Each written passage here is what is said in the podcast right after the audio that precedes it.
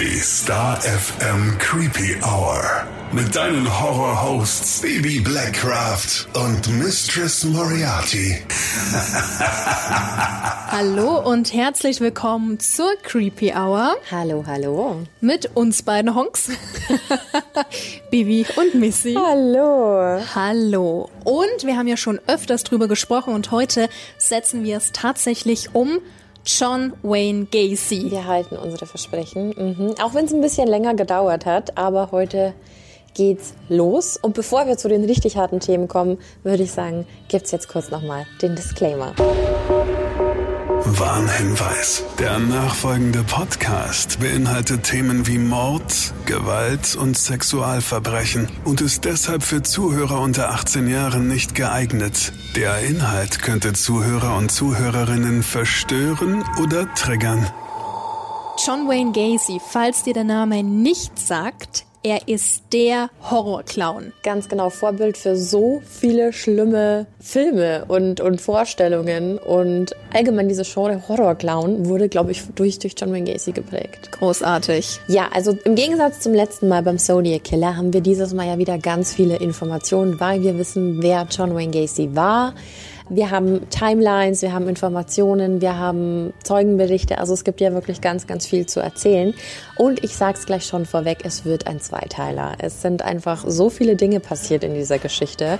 Und um da nicht zu viel, zu schnell runterzurattern, würde ich es ganz gerne auf zwei Teile aufteilen. Es lohnt sich wirklich. Geht klar, wir haben ja Zeit. Alles klar. Okay, also John Wayne Gacy, geboren am 17.03.1942 im Bundesstaat Illinois, äh, wieder in den USA, also wie so oft. Zum Mann selber, ich habe dir hier auch schon mal ein Bild mitgebracht, äh, Größe 1,78, 104 Kilo schwer, ganz unscheinbarer Mann. Also mm. keine großen Auffälligkeiten. Wie gesagt, das mit dem Clown mit dieser Clowns-Kostümierung, das kommt auch später erst. Ich würde wieder wie immer in die Kindheit reingehen als allererstes und ganz wichtig für die Creepy Hour, der IQ. Ja, hau raus. Ist immer ganz wichtig. Auch hier 118, also nicht dumm, nicht wenig. Also es ist auf jeden Fall weniger als Edmund Kemper hatte. Ja. Ähm, aber trotzdem sehr, sehr gut eigentlich. 118 finde ich schon. Ja, doch, kann ja, sich sehen doch, lassen. auf jeden Fall. So, Kindheit. 17.03.1942 eben in Chicago, Illinois geboren. Vater John Stanley Gacy und Mutter Marion Elaine Robinson.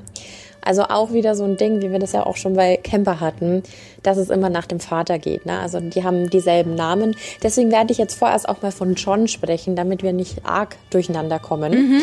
Aufgewachsen ist er mit zwei Schwestern, Joanne und Karen. Und die Vorfahren der Eltern kamen aus Polen und Dänemark, also auch ein ganz spannender Einfluss, wird später auch nochmal in der Community so ein wichtiger Punkt sein. Ja, zu den Eltern. Der Vater war ein sehr sehr konservativer Mann, also christlich durch und durch, zusätzlich starker Alkoholiker. Oh, okay. Genau, und da ist es so wie, nicht so wie in den anderen Fällen, wo die Mutter vielleicht oft den, den Jungen äh, drangsaliert hat, hier war es tatsächlich der Vater. Mhm. Der hat sich ganz oft über seinen, kommen wir später noch zu, schwer übergewichtigen Sohn lustig gemacht. Ich habe ja vorher schon erwähnt, er hat 104 Kilo auf die Waage gebracht und als Kind war das noch ein bisschen schlimmer, also dass man das halt mehr gesehen hat. Und er war ganz und gar nicht zufrieden mit seinem, mit seinem einzigen Sohn. John Was aber schon fies ist. Es ist super fies. Richtig fies. Aber ich glaube, er hat ihn einfach auch so hart verachtet, weil er so eine gewisse Vorstellung schon hatte, was das Ganze überhaupt nicht besser machen soll. Aber John Wayne Gacy hat ja auch den Namen von John Wayne erhalten. Mhm. Also das ist auf dem Mist von seinem Vater gewachsen. Und John Wayne war ja der Macho schlechthin mit dem Cowboy-Image, ne, sehr männlich. Und genau so, glaube ich, wollte er seinen Sohn erziehen. Genauso ähm, wollte er, dass sein Sohn mal wird. Jetzt ist es leider so gekommen, ja, er war kränklich, er war, er war dicklich, ähm, und hat diese ganzen Ansprüche, die sein Vater an ihn gestellt hat, gar nicht erfüllen können. Also auch so aus physischen Aspekten raus. Oh, wie traurig. Ich bekomme ja fast Mitleid. Ganz, ganz schlimm. Äh, und das hat aber einfach dazu geführt, dass sein Vater so enttäuscht war, dass er ihn immer wieder geschlagen hat und seinen ganzen Frust auch an dem Jungen ausgelassen hat. Mhm. Er hat ihn immer wieder Schwächling, Schwuchtel, Pussy oder auch Heulsuse genannt. Für damalige Verhältnisse, auch für heute, ein Unding. Absolutes No-Go, ja. Machen. Aber es hat sich eben so rauskristallisiert, dass sein Vater total misogyn und homophob war. Also das heißt total frauenhassend und schwulenfeindlich. Ähm, Johns Psyche ist dadurch natürlich auch total geschädigt worden. Und er hat auch später versucht, dieses Verhalten zu kompensieren. Also äh, gab auch die Aussage mal von seiner Schwester Karen, dass er nie gewagt hätte, vor seinem Vater zu weinen, auch nicht, wenn es Schläge gab, weil die Scham, dass der, die, diese Demütigung, die wäre viel schlimmer gewesen, dass er vor seinem Vater weint, als die Schmerzen wegzustecken. Also er hat sich da quasi in eine in eine, in eine Richtung entwickelt, die so arg darauf aus war, dem Vater zu gefallen und nichts zu machen, was dem Vater vielleicht missfallen könnte, mhm. dass man da mit Sicherheit später der wird ja geprägt durch sowas und das wird später, wird sich später dann auch auf seine Taten dann nochmal um, umschlagen. Was ganz bitter ist noch zusätzlich ist, dass John einfach schon ganz früh gemerkt hat, okay, ich glaube, ich mag es Frauenkleider zu tragen und hat dann auch immer die, die Kleider seiner Mutter mal anprobiert heimlich und so und hat sich immer vorgestellt, wie er auch als Frau aussehen würde. Also er hat schon gemerkt, er geht in die Richtung, die aber ja so stark von zu Hause schon verachtet worden ist, dass er das immer im Heimlichen tun musste und hat sich natürlich auch ganz lange dagegen gewehrt. Mhm. Logo, ja. Ja. Und es gab immer so unkontrollierte Ausbrüche von seinem Vater. Ich habe ja vorher schon gesagt, es gab oft Prügel ohne Grund auch. Also er war von, von einer Minute auf die andere total in Rage, also ein absoluter Choleriker. Ja, macht der Alkohol dann auch nicht besser, ne? Ganz genau. Und es gibt eben auch Aufzeichnungen, dass im ganz jungen Alter ähm, John von seinem Vater einen Besenstiel auf den Kopf bekommen hat, dass er sogar bewusstlos geworden ist. Und erinnerst du dich noch, als ich mal ganz am Anfang auch darüber erzählt habe, Entschuldigung, ähm, ganz am Anfang darüber erzählt habe, dass es in so jungen Jahren ganz oft mit ähm, ja, Kopfverletzungen dazu führen kann, dass später eben solche Sachen auftreten, die man dann eben anhand von Psychopathen an diesem Gehirnscan Dass da was ausgelöst werden kann. Genau, ja, ja. und ich finde, das ist ein sehr das ist ein sehr wichtiger Punkt. Mhm. Also, dass er eben einfach mit dem, mit dem Besenstiel eins drüber bekommen hat. Was das auch für eine Kindererziehung ist. Ähm, wir sind ja in den 40ern. Also, natürlich war die Zeit da damals anders, aber es war nie eine Rechtfertigung, sowas dem Kind anzutun. Ja, dann, ähm, also wie gesagt, die Umstände haben es nicht gut mit ihm gemeint. Ähm, 1949, also als er dann sieben war, sind zwei ganz, ganz wichtige Faktoren oder es sind zwei ganz wichtige äh, Dinge in seinem Leben passiert. Und zwar war das erste, dass er mit einem Freund ein Mädchen betatscht hat, als er sieben war, also ein jüngeres Mädchen, und die wurden dabei erwischt.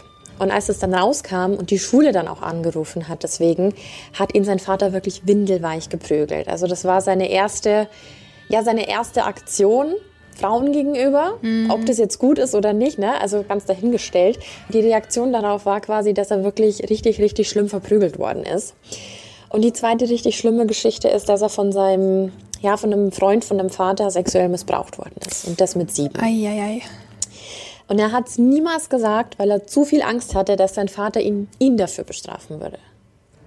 Mal unabhängig von der ganzen Tatsache, dass das ein Serienmörder war, ist das eine ganz, ganz schreckliche Vergangenheit. Es kommt ja immer nicht von ungefähr. Ja. Also es ist ja, ich glaube, der wurde als Kind einfach mega gebrochen und dem sind ganz, ganz viele schlimme Dinge passiert und er wurde nicht gut behandelt. Also es ist immer super schwierig zu sagen, aber es waren auf jeden Fall sehr einschneidende Erlebnisse, würde ich mal sagen. Mhm. Ja, und dann ging es auch schon weiter. Also in, in der Jugend war es eigentlich so, dass er, er war, wie schon erwähnt, übergewichtig und unsportlich, aber das hat ihn nicht zum Außenseiter gemacht. Also es muss ja immer überhaupt nichts heißen. Er hatte Freunde, die Lehrer mochten ihn. Er war auch an Gruppenaktivitäten beteiligt. Er war auch bei den Pfadfindern. Auch ah. ein ganz wichtiges soziales Ding, finde ich. Bei denen war er auch super beliebt. Und äh, bis auf die Tatsache, dass eben sein Vater so ein riesiges Arschloch war, hatte er sonst eigentlich eine relativ normale Jugend in Chicago. Also natürlich sind da schlimme Dinge passiert, aber abgesehen, wenn der Vater nicht gewesen wäre, dann hätte er, glaube ich, ein richtig gutes Leben gehabt und hätte einen richtig guten Start ins Leben gehabt. In der Schulzeit hat er sich dann auch sogar noch Geld dazu verdient. Der hat dann Zeitungen ausgetragen oder auch in Lebensmittelgeschäften die Tüten eingepackt. Weißt du, kennt, man, so kennt man so aus typischer Ami-Jugendlicher genau, Job, ja. Genau. Und äh, eben in, im jugendlichen Alter hat er dann eben auch bemerkt, dass es nicht nur mit diesen Frauenkleidern abgetan war, sondern dass er schon auch irgendwie ein sexuelles Verlangen nach jungen Männern hat. Also da ist es zum ersten Mal aufgeploppt, ne? man erkundet und erforscht und in der Jugend ist es dann eben so gekommen, dass er gemerkt hat, hm, mir gefallen Männer doch schon besser als Frauen. Okay, also stand auf jüngere Männer und trug gern Frauenkleidung. Genau, und der, der Fachbegriff, ähm, wenn man auf jüngere Männer steht, also es waren ja nicht Gleichaltere, sondern es waren ja eher jüngere Männer, auch wenn er damals zu der Zeit ein Teenager war, nennt man Hebephilie. Ich finde das immer sehr spannend, diese Begriffe so ein bisschen mit einfließen zu lassen. Wir hatten es ja auch schon mit Asphyxiophilie. Mhm. Also gab es ja auch im, im Fetischbereich dann ganz viele Dinge. Das ist die Hebephilie. Problem war an der damaligen Zeit, wir sind ja immer noch in den 1940ern, wenn auch am Ende, Homosexualität war damals total verpönt und auch strafbar. Also das wusste ich nicht, das ist strafbar. Also man konnte nicht lieben, wen man wollte, nicht aus gesellschaftlichen Aspekten, dass man sagt, ja, was sollen denn die Nachbarn denken, sondern es gab Strafen darauf. Ja, ja. Ja, und ähm, noch so ein wichtiger Punkt, er wollte ums Verrecken nicht das werden, was sein Vater immer prophezeit hatte. Was ja? wollte der für ihn? Naja, er wollte eben, dass er dieser männliche, ähm, chauvinistische, äh, obersuper geile Typ ist. Ach so, ich dachte, es geht jetzt um einen bestimmten Beruf. Nee, sondern ah, halt einfach das, was sein Vater prophezeit hat, dass er eine Heulsuse ist, eine Pussy, eine Schwuchtel. Er hat ihn ja genauso betitelt, was ja damals einfach ein, ein Schimpfwort war. Ähm, und er wollte das halt partout nicht zulassen, weil sonst wäre ja alles ineinander zusammengebrochen. Dann hätte sein Vater ja quasi immer recht gehabt. Und vielleicht ist es dann auch diese, diese Vermutung, ich war mit allem falsch und er hatte schon immer recht und also waren auch vielleicht die Schläge gerechtfertigt. Ne? Mhm. Ne? Also da ist es ja immer super schwierig. Also es ging um dieses typische Männerbild, genau, das ja total dieses, veraltet ist. Genau, dieses typische Rollenbild. Ähm, dazu kam noch, dass er wieder gesundheitliche Probleme hatte. Ich hatte das ja vorher schon erwähnt, dass er relativ ein sehr kränklicher Junge war. Bei ihm war es aber so, dass er sogar auch Herzprobleme und sowas hatte. Also immer wieder auftretend. Mit elf hat er eine Schaukel an den Kopf bekommen. Okay, okay. Auch wieder so ein Punkt. Ja. Die Folge war aber ein Blutgerinnsel in seinem Hirn, das lange Zeit nicht entdeckt worden ist. Und das wiederum hatte zur Folge, dass er regelmäßig sein Bewusstsein verloren hat. Also der ist einfach immer mal wieder umgekippt. Mhm. Niemand wusste warum. Damals wurde das auch nicht so ernst genommen, weil sein Vater nämlich auch immer meinte, ach, Weichei. Das simuliert nur. Hm. Ähm, und erst mit 16 hat er dann die richtige Diagnose erhalten, dass da eben Blutgerinnsel in seinem Gehirn ist. Und nach der OP, also es gab dann eine OP, hat sich das dann auch wieder normalisiert und er ist nicht mehr umgekippt. Aber es hat wirklich lange gedauert, bis das festgestellt worden ist. Und dieses Herzproblem wurde zwar mehrfach stationär behandelt, aber es gab keinen richtigen, also er hat über Brustschmerzen geklagt, aber es gab keine richtige Ursache. Es gab nichts, wo die, die Ärzte den Finger drauflegen konnten und konnten sagen, okay, sie haben es einfach nicht gefunden. Und das hat nur noch mehr dazu geführt, dass sein Vater sagte, dass er nur simuliert, weil er die Aufmerksamkeit von ihm will. Also das muss man sich mal vorstellen. Was für ein Arsch. Total. Und genau, also es war, er hatte keinen guten Start. Wie gesagt, ich glaube, dass wenn der Vater nicht gewesen wäre, wären zwar immer noch die gesundheitlichen Probleme da gewesen, aber bei weitem eine schönere Kindheit und Jugend. Und ja, 16, 17, da darf man in Amerika schon Auto fahren. Also das heißt, was will da jeder Junge, jedes Mädchen? Du willst ein eigenes Auto, du willst deinen Führerschein machen. Er hat quasi seinen ersten Wagen erhalten ein super Traum. Der Kaufvertrag und die Zulassung liefen auf dem auf den Namen vom Vater. Hm, hatte nämlich den Grund, der hat den gekauft, aber John musste jeden Monat die Raten abstottern. Okay, Na? ja. Ganz wichtig, hatte wieder genau die Folge, dass sein Vater in so einer Machtposition war. Und ab und an, einfach aus irgendwelchen Gründen, nur weil er es konnte, hatte ihm dann den Schlüssel verweigert. Also es waren, waren immer solche Machtspielchen und es war immer diese, ich kann was, ich hab dich in der Hand, ich hab was du willst, ich hab was du brauchst und wenn ich keinen Bock drauf hab, dann kriegst du es nicht. So.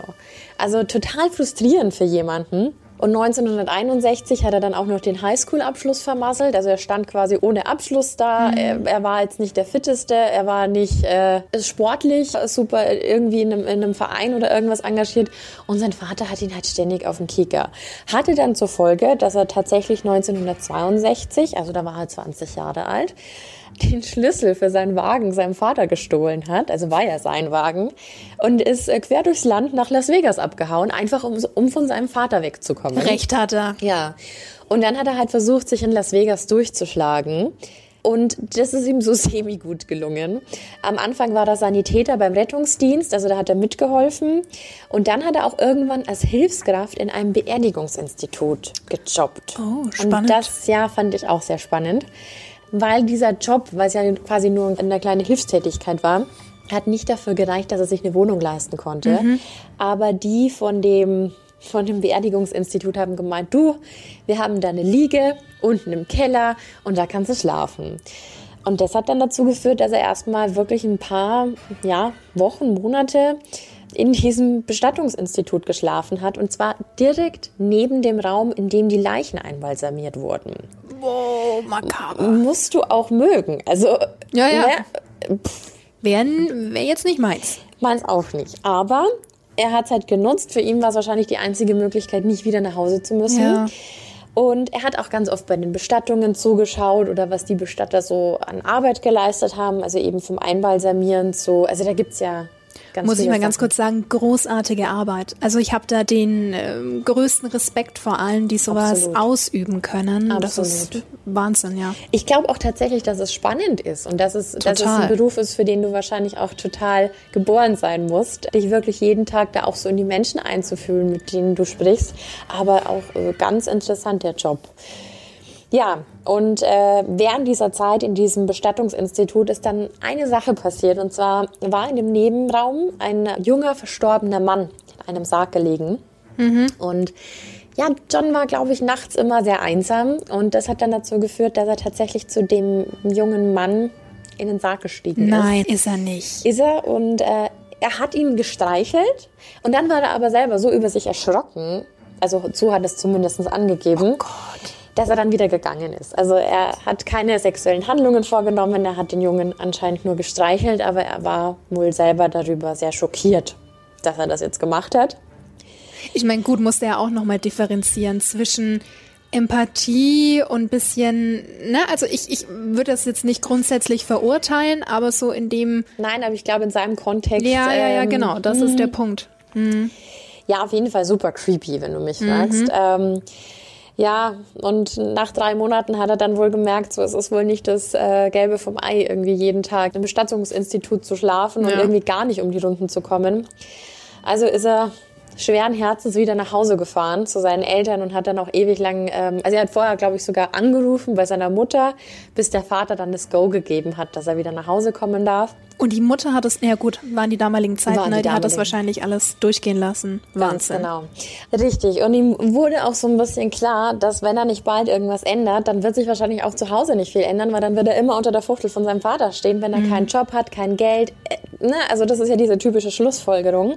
Also hat er mit 20 beschlossen, sich an der Handelsschule einzutragen Okay. und hat da auch erfolgreich 1963 dann einen Abschluss bekommen. Und es hat sich herausgestellt, dass er einfach ein 1A-Verkäufer ist. Also er konnte die Leute bequatschen, er konnte die Leute um den Finger wickeln. Der ist da richtig drin aufgeblüht. Also der hatte super viel Talent dafür. Und sein erster Arbeitgeber war ein Schuhhersteller. Und noch während der Ausbildung in dem Unternehmen, also nach der Handelsschule gehst du ja erstmal wohin und bist ja dann auch erstmal so quasi in Trainee und, ne? Und noch während der Ausbildung hat er dann die Leitung einer Filiale in Springfield, auch in Illinois, also in, seiner, in seinem Bundesstaat, angeboten bekommen Oh. und angenommen. Und ich finde, das ist doch toll. Also Schafft das, nicht jeder. Genau, und äh, ich glaube, dass es für ihn halt auch nochmal so ein richtiger Auftrieb war, weil wenn du dein Leben lang gesagt bekommst, du bist nichts, du, du kannst nichts, dann ist es doch toll. Also wenn du dann in, in deinem Job so aufgehst. Absolut. Ja, und was kann es denn Besseres geben, als dann nach einem guten Job in einer anderen Stadt weg, weit, weit weg von deinem Vater zu haben, wenn du solche Probleme mit ihm hattest?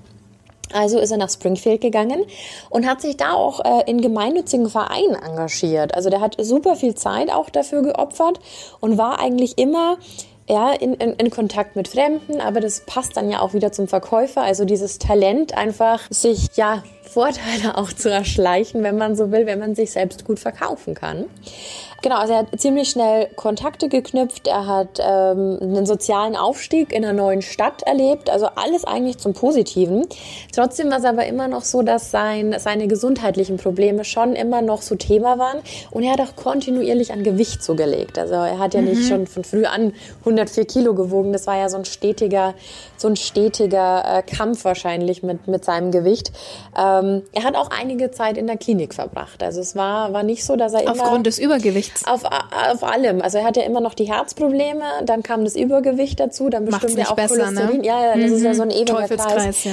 Und äh, er hatte drei Leiden, die ihn auch sein ganzes Leben quasi verfolgt haben. Und das war Herz, Rücken und sein Gewicht. Mhm. Also du merkst schon, das ist halt nicht so, so rund gelaufen.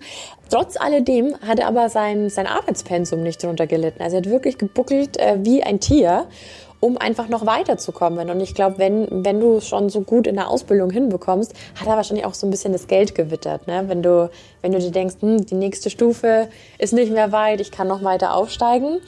Ja, und ähm, er hat also gearbeitet und 1964, also in der Zeit, in dem er da auch nach Springfield gezogen ist, hat er das erste Mal auch einen Kollegen zu sich nach Hause eingeladen.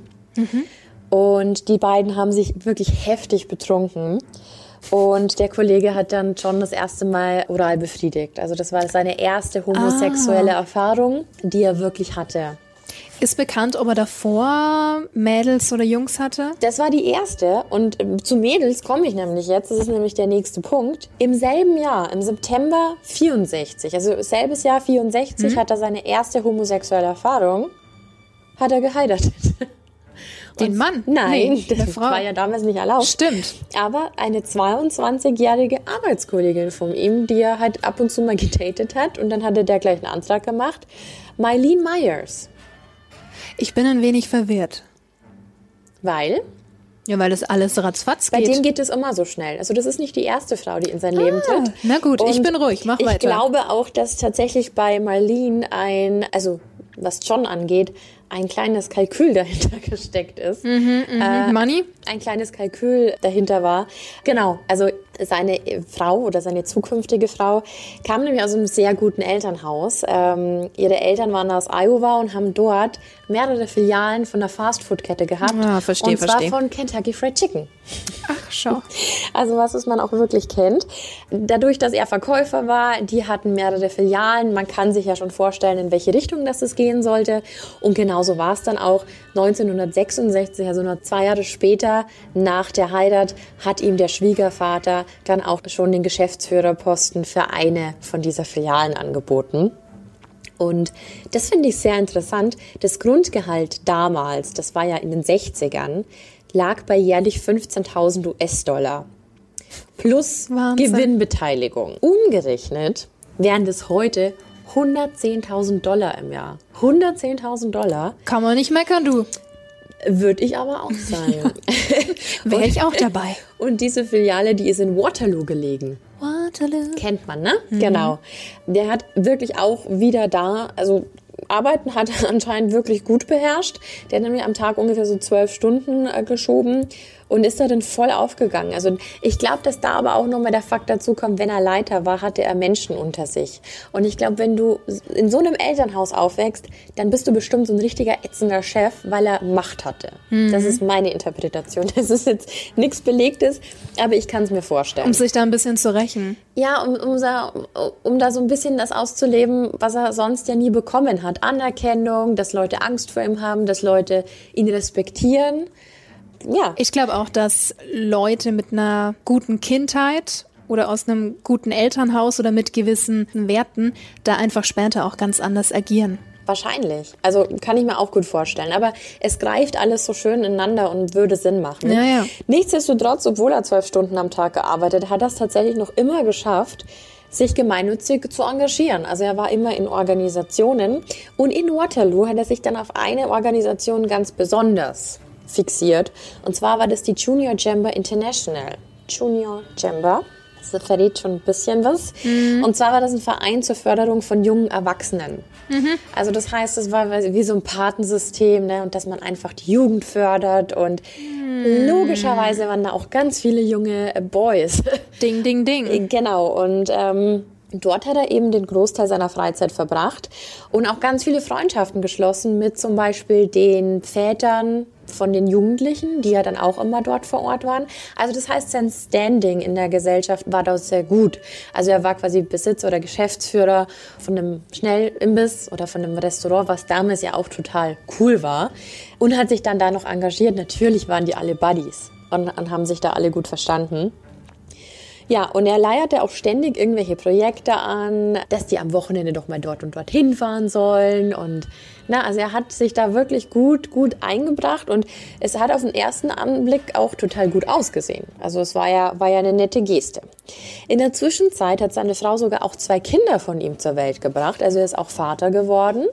Und ich habe das Gefühl, die Familie lief immer nur so nebenbei. Also das war so ein, für den Schein. Ja. So. Die hatten ein Haus in der Vorstadt. Sie kümmerte sich um die Kinder und er war halt die ganze Zeit rundum am Arbeiten. Er hatte ja einen guten Grund. Also eine typische Bilderbuch-Family der damaligen Zeit. Ganz genau. Also es war der amerikanische Traum. Ne? Also es ist Ja. self-made Millionär. War ja ja noch kein Millionär, aber er war auf einem guten Weg dahin. Es hat eigentlich alles gepasst. Ich kann mir auch richtig vorstellen, wie um dieses Einfamilienhaus so ein weißer Zaun und der Koli im Vorgarten liegt. Ich wollte gerade sagen, der Hund. Absolut. so? Genau. Und die Aber- Rosenbüsche. Ja, genau. Aber mm, ja, die Mitglieder von dieser Junior Chamber International, die hatten es halt echt faustdick hinter den Ohren und er war da nicht ganz unbeteiligt. Also die Eltern zum Beispiel haben lustigerweise Partnertausch betrieben. Porno- und Drogenkonsum war da auch ein ganz großes Thema. Und äh, Gacy war halt immer mittendrin statt nur dabei. Ne? Da der Vater jetzt weg ist, würde ich jetzt mal zu Gacy umschwenken, nur damit es ein bisschen besser zu verstehen ist. Genau, und das hat dann auch dazu geführt, weil er ja da immer mit dabei war, dass er irgendwann in seinem Haus, also von sich und seiner Frau, einen Partykeller eingerichtet hat. Und in diesem Partykeller stand ein Billardtisch und da war auch immer genügend Alkohol und Bier. Und er hat immer alle Minderjährigen zu sich eingeladen, hat gemeint, Mensch, da habt ihr doch auch einen, einen Platz, da seid ihr sicher, ihr seid ja Wer bei mir. glaubt, genau. ja. Ähm, und tatsächlich war er aber immer nur an den Jungen interessiert, ne? also an diesen jungen Männern. Und er hat dann ganz oft eindeutige Angebote gemacht und wenn er dann zurückgewiesen worden ist, hat er gesagt, ach, war doch nur ein Spaß und so. Also es war schon ganz komisch, weil er das so oft gemacht hat, dass die Leute angefangen haben zu reden. Also es sind immer noch die 60er. Es ist ein super verpöntes Thema. Es war ein alter Mann, der sich, oder ein älterer Mann, der sich an junge Männer ran gemacht hat, in dem Haus, in dem er mit seiner Familie lebte. Also ist ja klar, dass die Leute da irgendwann das Reden anfangen. Und es gab dann schon so die Gerüchte, er sei schwul und er macht eben Kinder an oder Jugendliche. Auch wenn diese Gerüchte da waren, haben ganz viele Kollegen und Bekannte, die ihn wirklich gekannt haben, oft ist es ja so, man sieht irgendwie nur mal den Nachbarn, aber man kennt ihn nicht wirklich. Die, die ihn gekannt haben, haben gesagt, ja, kann sein, dass er eine Affäre hat, aber nicht mit Jungs. Ne? Okay, verstehe. Also er war so ein bisschen als der schwere Nöter bekannt und dass er es vielleicht schon mal krachen lässt, also was ja auch mit Partnertausch und so dann schon ganz gut in diese Zeit passen würde, dass man sagt, naja gut, aber halt schwul auf keinen Fall, auf keinen Fall. 1967 im August, da war er dann 25 Jahre alt, ist es tatsächlich zum ersten Mal so weit gekommen, dass er einen, ja, einen Jungen belästigt hat und auch vergewaltigt hat. Scheiße. Und zwar hat es den 15-jährigen Donald Forhey erwischt, ähm, was ich auch total krass finde, weil er der Sohn von einem Freund von Gacy war. Also die waren alle in diesem Verein. Und äh, Gacy hat sich halt mit dem Vater angefreundet und dann hat er den jungen Donald, wie gesagt 15, mit einem Vorwand in sein Haus gelockt, also wieder in diesen Keller und hat gemeint, komm, ich habe voll die krasse Pornosammlung, willst du dir das nicht mal angucken? Und dann hat er ihn abgefüllt und hat ihn dann gezwungen, ihn oral zu befriedigen. Also auch hier wieder ganz schön durchtrieben einfach. Ist ja heute auch noch ganz oft so, dass sexueller Missbrauch meist im engen Umfeld stattfindet. Ja. ja, stimmt. Und in den darauffolgenden Monaten hat er das immer wieder nach diesem Schema gemacht. Also er hat es dann nicht mehr in diesen, in diesen Treffen gemacht, sondern er hat ganz gezielt einzelne Jungs zu sich eingeladen mit irgendeinem Vorwand und hat die dann eben missbraucht und äh, sexuell belästigt. Er ist sogar so weit gegangen, dass er gesagt hat, er würde im Auftrag der Wissenschaft homosexuelle Studien durchführen Oh und dass er eine Aufwandsentschädigung von 50 US-Dollar zahlen würde. Und wenn du dir mal überlegst, wenn ich dir vorher erzählt habe, wie viel sein Jahresgehalt war, mhm. 50 Dollar waren scheiße viel Geld. Mhm. Also ich glaube tatsächlich, dass es halt oft funktioniert hat.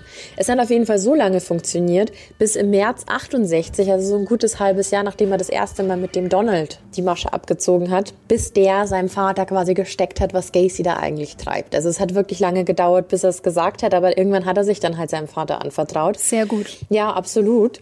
Und die sind dann sofort zur Polizei und haben eine Anzeige gemacht. Und Gacy ist dann auch verhaftet worden. Also der wurde dann auch schön von zu Hause abgeholt. Und der Vorwurf hat eben Missbrauch und Unzucht mit Minderjährigen gelautet. Also das war der Anklagepunkt. Zuerst hat er alles abgestritten und hat sogar, als, er die, als die Befragung war, einen Lügendetektortest verlangt. Also so dreist musst du auch mal sein. Der Lügendetektortest hat aber nichts ausgesagt. Also es war nicht auswertbar. Und er hat es geschafft, die Leute glauben zu lassen, dass das alles eine Intrige gegen ihn wäre, weil Donald Voorhees Vater eigentlich auf das Präsidentenamt scharf war von Noch dieser. Hm. von diesen, stimmt. ähm, das war aber der Jugendliche, der Donald. Okay. Der war ganz unschuldig. Genau, aber eigentlich ging es quasi darum, dass es eine Intrige ist wegen diesem Präsidentenamt, wegen diesem blöden Junior Chamber International Club da. Mhm. Und manche haben das halt wirklich geglaubt. Die haben wirklich geglaubt, wieder hier guter Verkäufer, Talent im sich rausreden. Hat aber alles nichts gebracht, dass die, dass die Leute das äh, nicht geglaubt haben, weil am 10. Mai 68 ist dann der Anklage stattgegeben worden und der, Proz der Prozess wurde eingeläutet. Also er hat dann auch nichts mehr machen können.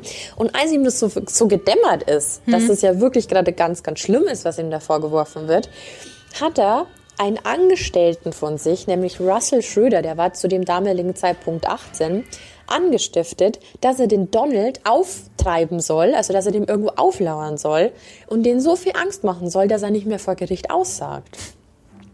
Ging aber auch komplett nach hinten los, diese Idee, weil also Schröder hat's gemacht. Also der, Ach, der ja, okay. ja, ja, der hat ihm Anfang September dann in einem Park aufgelauert, hat ihn mit Pfefferspray vollgesprüht und hat ihn dann richtig krass vermö vermöbelt und hat ihm gesagt, so sag nicht aus. Ja, blöd nur, dass Donald wirklich 1a direkt nach dem Angriff zur Polizei gegangen ist, so wie man es ja auch machen soll, und hat es alles geschildert. Und daraufhin ist dann der Schröder, also der, der das gemacht hat, mhm. äh, von der Polizei aufgefunden, aufgesucht worden. Und der hat dann natürlich sofort gesungen und hat gesagt, ja, der Casey hat mich dazu gezwungen oder hat mich bezahlt. Und jetzt war das Problem, dass Casey halt einfach noch einen Punkt als Anklagepunkt äh, dazu hatte.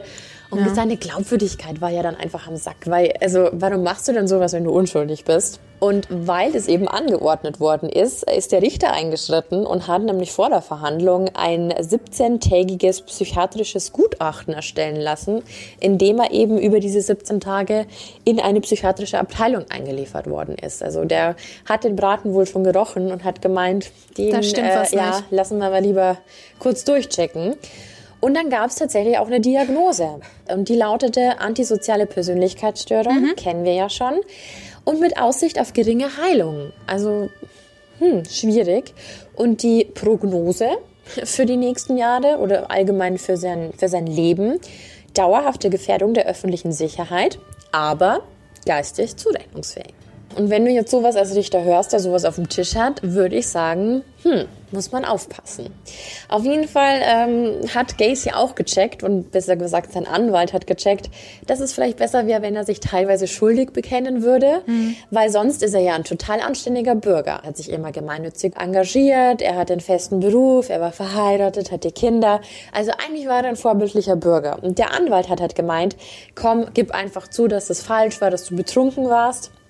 Und dann kriegen wir das schon gewuppt, ne? Ja, hat der Richter aber total anders gesehen und hat das härteste Strafmaß verhängt, das damals für diese Art von Anschuldigung quasi möglich war und das waren zehn Jahre Haft. Sauber? Ja. Und die sollte in der Besserungsanstalt in Iowa halt einfach absitzen mhm. und Punkt fertig. Und am selben Tag, als das Urteil verhängt worden ist, hat seine Frau auch die Scheidung eingereicht. Also die war da sehr fix und äh, auch sehr schlau, weil sie hat das gesamte Vermögen verlangt und das alleinige Sorgerecht für die Kinder. Eine der wenigen, die es so gehandelt hat, ne? Die Ja. meisten, die sind ja dann doch immer länger bei den Partnern geblieben oder haben das Spielchen mitgespielt. Ja. Für die damalige Zeit, ja, Ja, mutig. Das hat sie, ja, und hat sie auch gut gemacht, weil ihr wurde nämlich alles zugesprochen. Also Geld und Kinder. Top. Und die Scheidung ist dann am 18. September 1969 in Kraft getreten. Und kurzer Fakt am Rande, der hat seine Frau und auch seine Kinder nie wieder gesehen. Aber schon heftig, ne? Ja. Vor allem auch für die Kinder. Ja, vor allem, dass er auch kein, also ich glaube jetzt nicht, dass er da jetzt mega gestritten hat darum, sondern für ihn war das dann, ich glaube, dass seine Familie sowieso immer nur irgendwie der Vorwand war oder sein, sein, sein Alibi oder ist die nicht seine- großartig seine tangiert hat. Ja. Genau. Ja, und dann hat es auf jeden Fall für John Wayne Gacy geheißen, erstmal in den Knast. Zehn Jahre. Zehn Jahre, also da glaube ich, musste er schon mit sich kämpfen. Aber auch da wieder, er hat halt schnell kapiert, was er tun muss, damit es vielleicht nicht so lange dauert. Er war wieder total vorbildlich, so wie er das gelernt hat. Er war beliebt, er war charmant, er hat wieder das gemacht, was er am besten kann, er hat sich verkauft.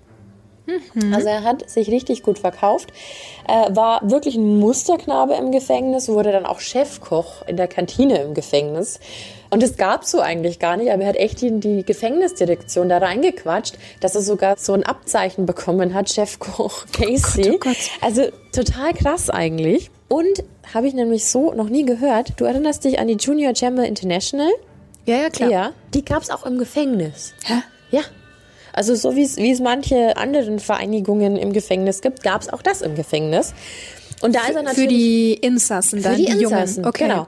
Und äh, da ist er natürlich sofort Mitglied geworden und hat in kurzer Zeit wirklich geschafft, 50 Mitglieder auf 650 zu erhöhen. 50 aus 650.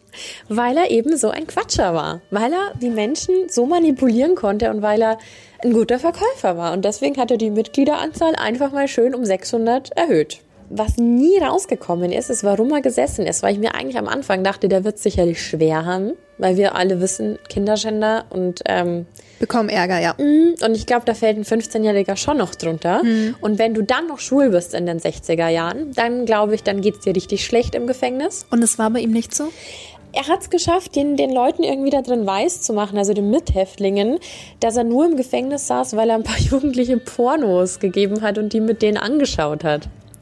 Also total ähm, Ganz schöner Fuchs. auch echt ein Wunder, dass er damit davon, sonst hätte der ja auch niemals in diese, in diese Vereinigung wieder eintreten dürfen. Also hätten die das gewusst. Und 1969 an Weihnachten ist dann auch sein Vater verstorben und da saß er eben im Gefängnis. Und sein Vater ist an Leberzirrhose verstorben, was ja Durchs ganze ja, Saufen. Ganz genau. Er hat dann auch so einen Antrag eingereicht, um bei der Beerdigung teilnehmen zu dürfen. Das wurde aber abgelehnt. Und es gab da so einen Bericht, dass er quasi den Anruf erhalten hat und dann ist er auch auf dem Gang zusammengebrochen und hat bitterlich geweint. Ja, aber das ist quasi passiert, als er, als er im Gefängnis war. Und deswegen konnte er, glaube ich, nie richtig Abschied nehmen. Also er durfte eben nicht bei der, bei der Beisetzung dabei sein. Ja, und dann ist was für mich absolut Unlogisches passiert.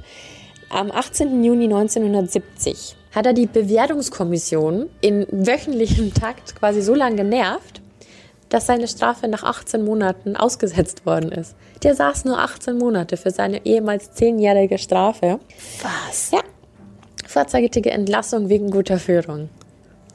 18 Monate anstatt 10 Jahre. Hat er denen auch erzählt, dass er den Jugendlichen nur Pornos gezeigt Ich hat? weiß es nicht, auf jeden Fall sind die drauf reingefallen. Aber sie haben Anforderungen gestellt. Also er durfte jetzt nicht einfach rausspazieren und war ein freier Mann, sondern, Sondern? Gacy musste zu seiner Mutter nach Chicago ziehen. Das war der erste Punkt. Und der zweite Punkt war, dass er ein Jahr lang nicht später als 22 Uhr zu Hause sein darf. Kennen wir gerade irgendwoher. Ich Ne? wollte gerade sagen, ja.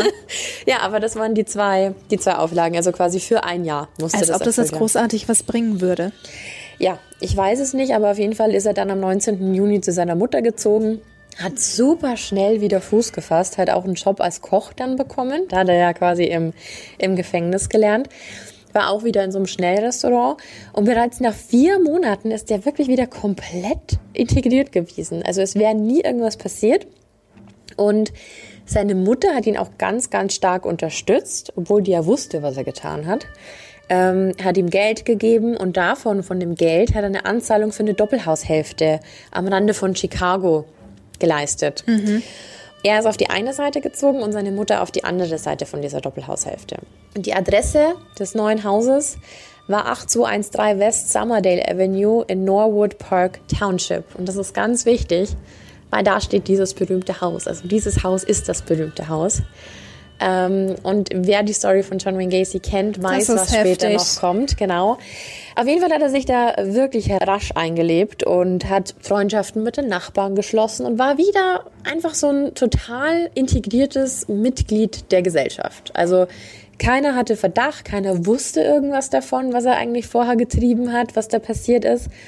Und der hat dann quasi mit seiner Mutter und mit den Nachbarn dann Weihnachten zusammen gefeiert. Es war Charmante Labertasche, hä? Genau. Also mhm. ich finde, da greifen auch wieder so viele Arten von diesem ähm, Psychopathenmuster, das mhm. wir schon mal hatten, ähm, trifft schon sehr, sehr gut zu. Aber am 12. Februar 1971, also nur ein Jahr, nachdem er ja quasi wieder draußen war, gab es eine neue Klage wegen Unzucht mit Minderjährigen. Und jetzt müsste man ja meinen, nochmal so ein Ding und der kommt länger als zehn Ist Jahre. Ist für immer weg, mhm. ja.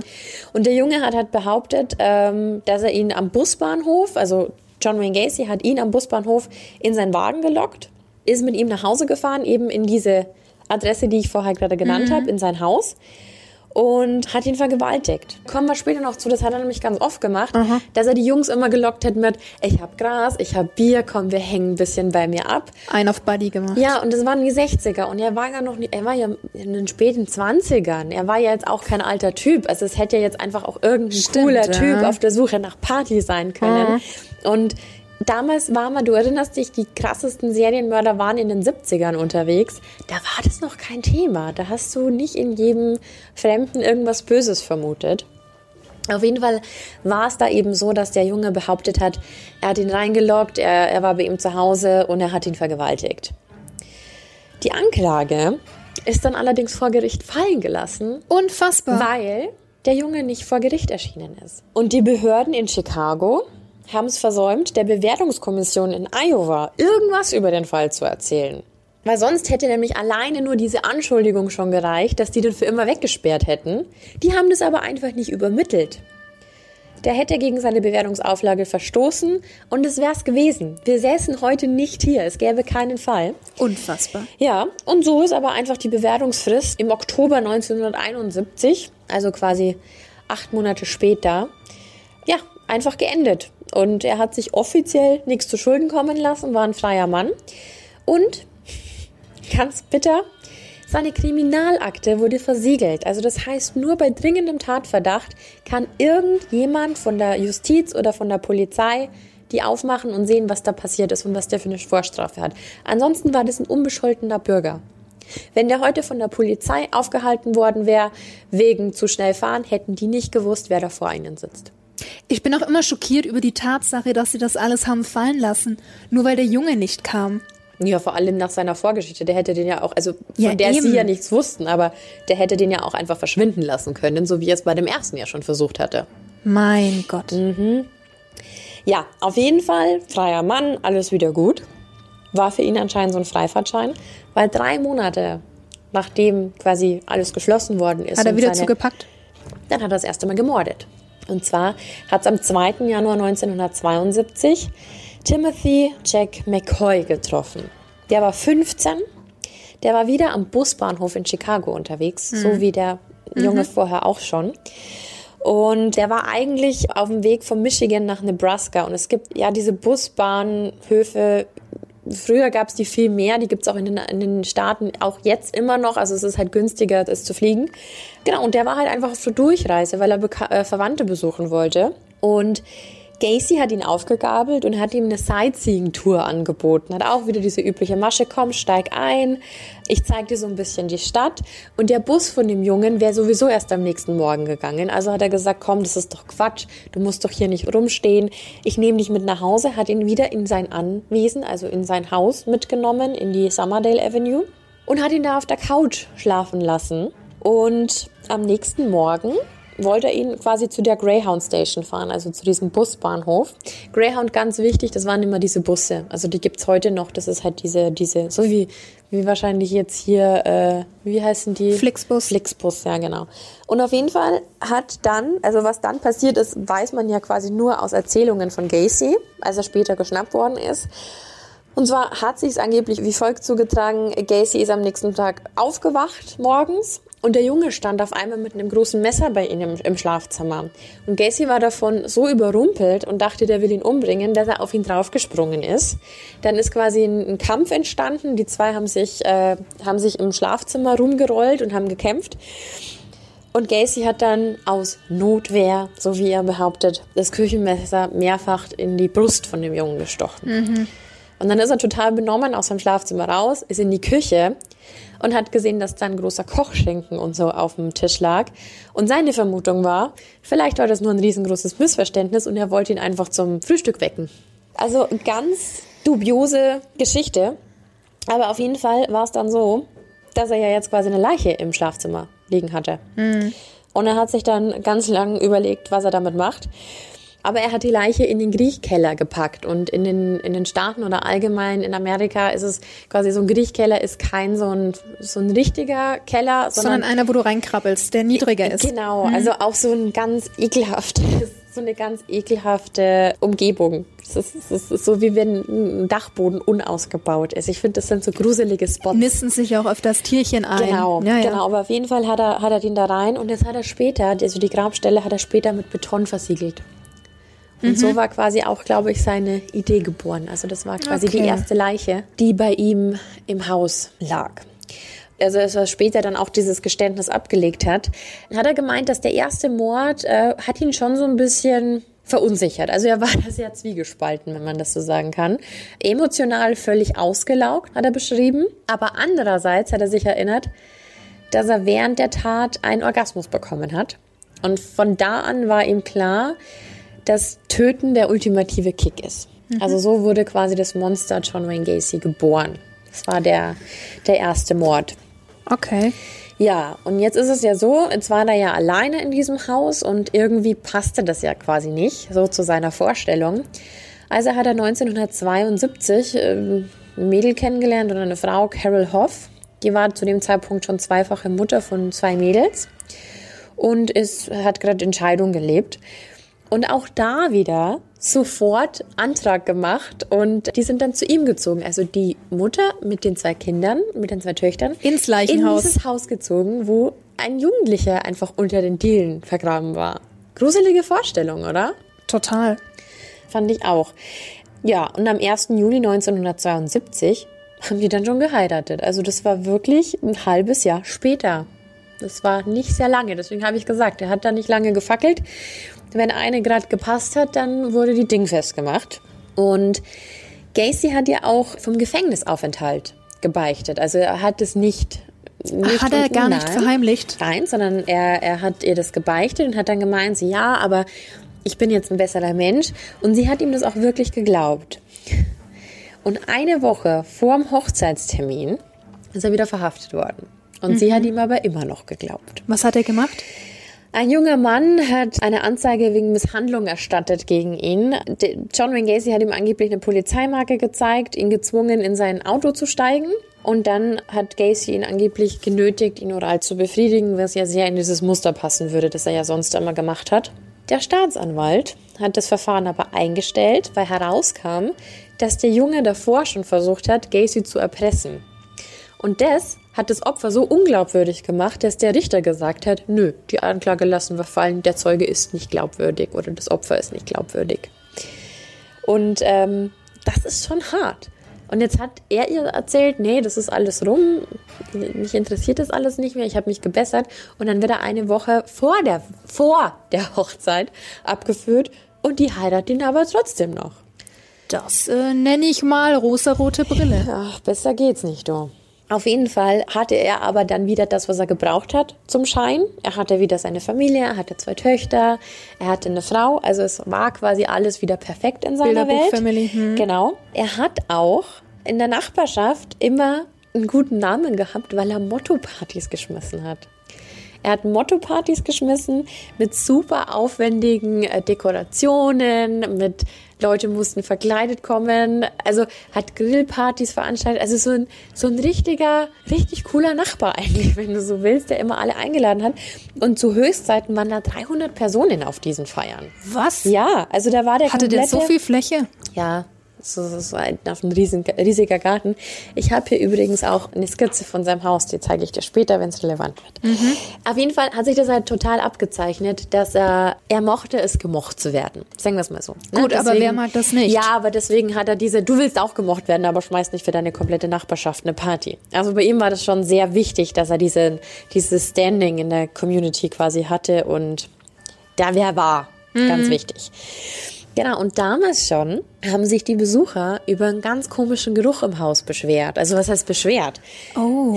Die haben es halt, die haben es halt irgendwie bemerkt und haben dann mal so gemeint, so, John, ich glaube, da ist eine Ratte unter deinem Holzboden verändert. Vielleicht solltest du da mal gucken, weil es riecht ein bisschen. Habe ich ja vorhin gesagt, das sind ja öfters auch mal Tierchen, die sich da einnisten. Genau, es mhm. hätte ja auch was Größeres sein können, wie ein Waschbär oder eine Katze ja, ja, oder ja. was weiß ich. Aber die haben ihn sogar aufgefordert, weil es so gestunken hat. Bitte, John, kümmere dich darum, mach irgendwas. Und er behauptete dann, dass es eigentlich nur die Feuchtigkeit vom Griechkeller wäre. Also, dass es dann quasi modert und dass es deswegen so komisch stinkt. Aber trotzdem sind alle immer zu den Partys gekommen und haben sich da munter fröhlich besoffen mit ihm. Hat anscheinend nicht so schlimm gestunken. Wahnsinn. Und dann ist im Januar 1974 der zweite Mord passiert. Mhm. Ich habe ja noch keine Mordopferanzahl gesagt, wie ich das sonst immer mache, weil die Anzahl erschlägt dich. Es sind viele. Hat diesmal Ted Bundy Ausmaße. Er toppt sogar Ted Bundy, mhm. ja. Das ist unfassbar. Auf jeden Fall das zweite Opfer war so zwischen 14 und 18 Jahren. Mittellange, braune, gelockte Haare. Und er beschreibe ich jetzt so, weil das Opfer bis heute noch nicht identifiziert worden ist. Man weiß nur, dass Gacy den Jungen erdrosselt hat und im Garten fünf Meter neben so einem Grillplatz verscharrt hat ich zeige dir das mal ganz kurz. Ich werde das dann auch hochladen. Das ist so eine Skizze äh, von seinem Haus. Und siehst du den Grillplatz? Mhm. Also vielleicht beschreibst du mal ganz kurz, was du da siehst. Na, wir haben hinten den Grillplatz direkt neben dem Haus. Rechts davon die Garage. Ah, okay. One body found under. Ah, okay, okay. Ja, okay, okay. okay. Ich will nichts spoilern. Du siehst einfach nur, dass es schon sehr groß ist, das Anwesen. Absolut, ja. Und wer hat denn auch einen Grillplatz zu Hause? Also, es ist ja, das ist ja schon Der perfekte. Nachbar. Aber es ist wirklich alles sehr nah beieinander. Gruselig. Ja. Gruselig. Und, äh, Side-Fact dazu, dass er die Leichname von diesem Jungen, den er dann eben erst am Grillplatz äh, oder den er dann schlussendlich am Grillplatz verscharrt hat, mhm. den hat er zuerst in seinem Kleiderschrank. Und den hat er da raus, was ich auch total verrückt finde, weil ja. er ja eine Frau zu Hause hatte. Ja, eben, oder die Kinder, dass also, das niemand entdeckt hat. Ganz komisch. Und den hat er nur da raus, weil der Tote nämlich aus Nase und Mund getropft hat. Also du verlierst ja Flüssigkeit. Also ja, du bläst ja. dich ja auch auf und dann verlierst du Flüssigkeit, wenn du, wenn du tot bist. Und äh, das hat ihn so angeekelt oder das fand er so komisch, dass er dann ab diesem Zeitpunkt seinen Opfern immer Kleidungsgegenstände in den Hals gestopft hat, damit da quasi nichts raustropfen kann. Ja, creepy. Währenddessen, also er war ja dann quasi schon Zweifachkiller ist es aber so weit gekommen, dass Gacy mit seinem Bauunternehmen sich selbstständig gemacht hat. Auf einmal hat er ein Bauunternehmen, also ein Tausendsasser quasi. Mhm. Ähm, Fleißiges Bienchen. Hat ne? die Firma PDM Contractors genannt und äh, hat sich auf Innenausbau und Instandhaltungsarbeiten äh, und Malerarbeiten spezialisiert.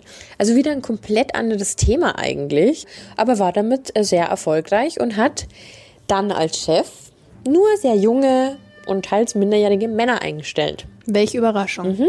Hat es aber immer damit begründet, dass Jugendliche ja weniger Geld kosten würden und Mädchen so einen Job ja nicht machen können. Nein. Weil waren ja die 70er, Entschuldigung. Frauen können nur kochen und Kinder erziehen. Zu damaligen Zeiten hat er das wohl so gedacht, ja. Und genau, also das war seine Ausrede und er war wieder umgeben von jungen Männern von jungen Männern, die eigentlich alles tun mussten, was er sagt, weil er der Chef war. Und das hatte solche Ausmaße, dass er zum Beispiel dann auch mal von Chicago nach Florida gereist ist, um sich angeblich ein Grundstück anzuschauen, hatte da einen Minderjährigen mit dabei, hm. angeblich halt um Assistentenarbeiten zu übernehmen. Ja, aber natürlich hat er ihn vergewaltigt, gleich in der ersten Nacht im Hotel, als sie in Florida waren. So hat er dieses Spielchen halt immer weitergetrieben und als sie dann zurück in Chicago waren, hat der Junge, der, der vergewaltigt worden ist von ihm, der hat ihn zu Hause aufgesucht und seine Frau hat das auch vom Fenster aus beobachtet. der hat ihn dann richtig verprügelt. Also der, der war richtig sauer. Es hat wahrscheinlich ewig lang gedauert, bis er das verarbeitet hatte. Er war ja auch in einem, er war ja ausgeliefert. Er war ja irgendwo in Amerika, wo er eigentlich sonst nicht ist, hatte keine Mittel wieder zurückzukommen. Mhm. Ja, das, dann, als sie zu Hause waren, hat sich das halt dann alles aufgestaut. Dann musste das irgendwie raus. Und dann hat er ihn in seinem eigenen Garten eben verprügelt und auch zur Rede gestellt.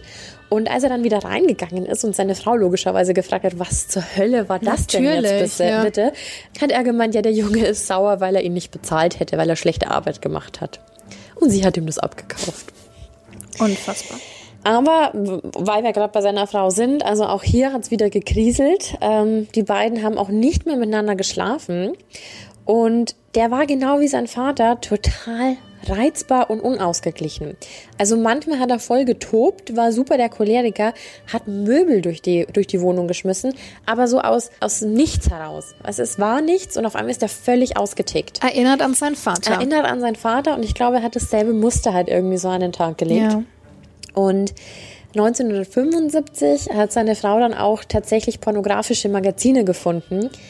Und in allen waren halt nur nackte junge Männer abgebildet. Also es war nicht mal dieses, ja, der hat halt Pornohefte, sondern für sie ist halt eine Welt zusammengebrochen, weil ihr Mann war anscheinend schwul. Und als sie dann das Gespräch gesucht hat, hat Gacy dann tatsächlich auch gestanden, bisexuell zu sein. Mhm. Aber im selben Atemzug hat er dann quasi gesagt, dass er nie mehr mit ihr schlafen wird. Und wenn ich bi bin, dann ergibt das ja auch 0,0 Sinn.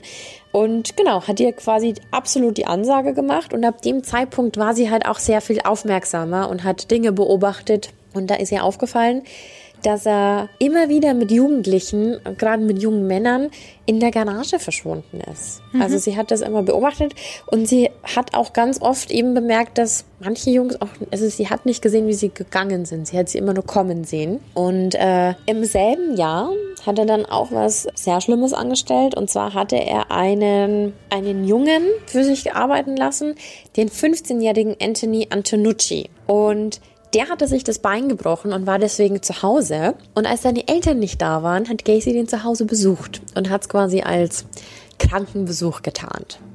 Ja. Mhm.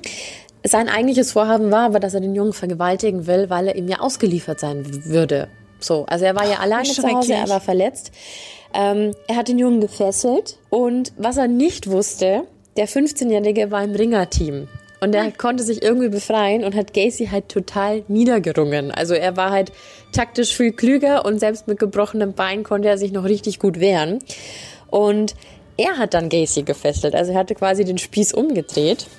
Und gut, ja. Ja, auch hier wieder, Gacy hat sich rausgeredet. Der hat so lange auf den Jungen, der ja in dem Fall in der Machtposition war, hat er nicht. Doch, das dazu, hat funktioniert. dazu gebracht, seine Fesseln zu lösen. Und er hat ihm versprochen, wenn du mich jetzt gehen lässt, werde ich dich für immer in Ruhe lassen. War aber für den Arsch, ne? Nee, es hat funktioniert. Er hat ihn in Ruhe gelassen. Ja, er hat ihn in Ruhe gelassen und äh, ja. Hätte ich nicht geglaubt. Naja, das Problem ist, er hat es an jemand anderen ausgelassen. Er war, glaube ich, sehr erzürnt über diese Geschichte und, und hat es dann einfach an jemand anderen ausgelassen, weil am 29. Juli hat er einen anderen Mitarbeiter, mit dem er Schwierigkeiten hatte, nämlich den 17-jährigen Johnny Budkowczyk. Budkowczyk auch wieder so, weißt du noch, dass ich gesagt habe, der hat polnische Vorfahren. Also er war in dieser Community auch voll viel unterwegs und er hat ganz viele polnische Jugendliche auch für sich arbeiten mhm. lassen. Der hatte mit ihm sowieso Schwierigkeiten, weil Gacy, wie sein Vater auch, ganz oft beschlossen hat, dir zahle ich heute deinen Lohn nicht weil er eben in dieser Position war. Er hat ganz viele erlernte Sachen eben auch an seinen Opfern angewandt oder die ihm widerfahren sind. Absolut kompensiert, ja. Genau. Und den hat er am 29. Juli eben unter einem Vorwand zu sich eingeladen, also zu sich nach Hause. Hatte freie Fahrt, weil seine Nochfrau mit den Stieftöchtern Verwandte besuchen war. Und die war halt dann öfter nicht mehr da, weil hat halt schon gekriselt. Und die hat halt ganz oft Verwandte besucht. Auf jeden Fall hat er den eingeladen, den Johnny und äh, hat behauptet, ja komm, komm heute Abend vorbei, ich gebe dir dein Geld. Es war natürlich nicht so.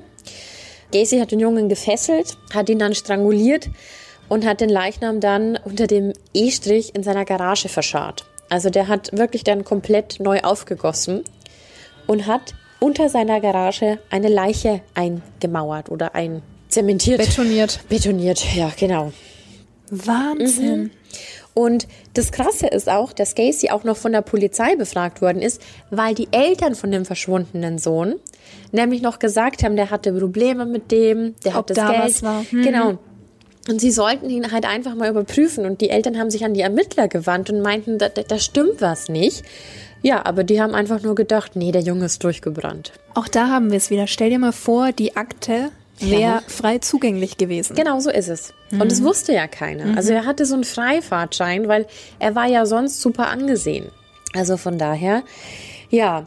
Am 2. März 1976 hat sich Gacy dann aber von seiner Frau scheiden lassen. Und er ist aber im Haus geblieben, weil er war ja davor schon drin. Und, ähm, Und die Mutter hat immer noch daneben gewohnt. die ist dann irgendwann ausgezogen, weil sie meinte, also gerade als sie dann, ähm, als er dann auch eine Frau wieder hatte und Kinder, dass sie ihn die Privatsphäre lässt.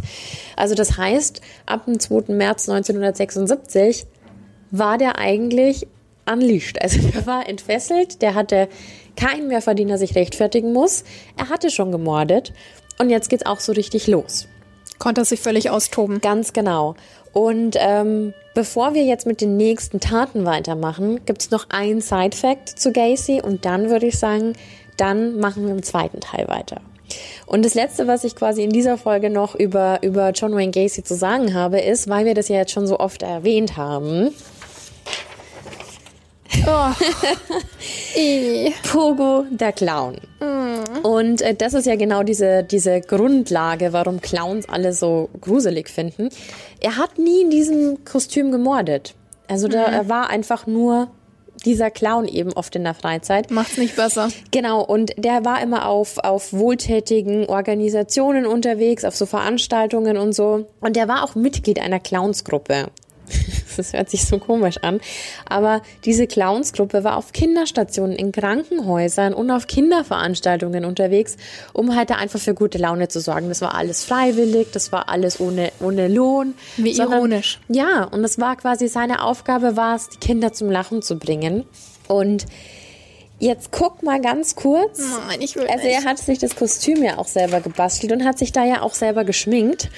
Und was ganz komisch ist, die Mundwinkel hat er spitz zulaufen lassen. Das siehst du, ne? nicht. Schaut ein bisschen aus wie die Batman-Fledermaus. Und lustiger Fakt, diese Form, also dass man diese Mundwinkel spitz zusammenlaufen lässt, ist eigentlich unter Clowns total verpönt. Weil? Weil sie den Ruf hatten, dass es Kinder eher verschreckt, als sie zum Lachen zu bringen. Aber er hat es anscheinend absichtlich so gemacht. Ich muss mal googeln, wie schaut denn so ein normaler Clownsmund aus? Rund. Ich hab's gerade echt nicht. Denk mal an. Ronald McDonald oder so. Ah, ja, ja, ja, ja. Ja. Schon, ne? Freundlich halt mit Ja, aber wenn es da so einen Kodex gibt, dann machst du das ja eigentlich nicht. Aber also hat es ihm ja schon irgendwie getaugt, dass er vielleicht doch ein bisschen mehr Angst als Freude verbreitet.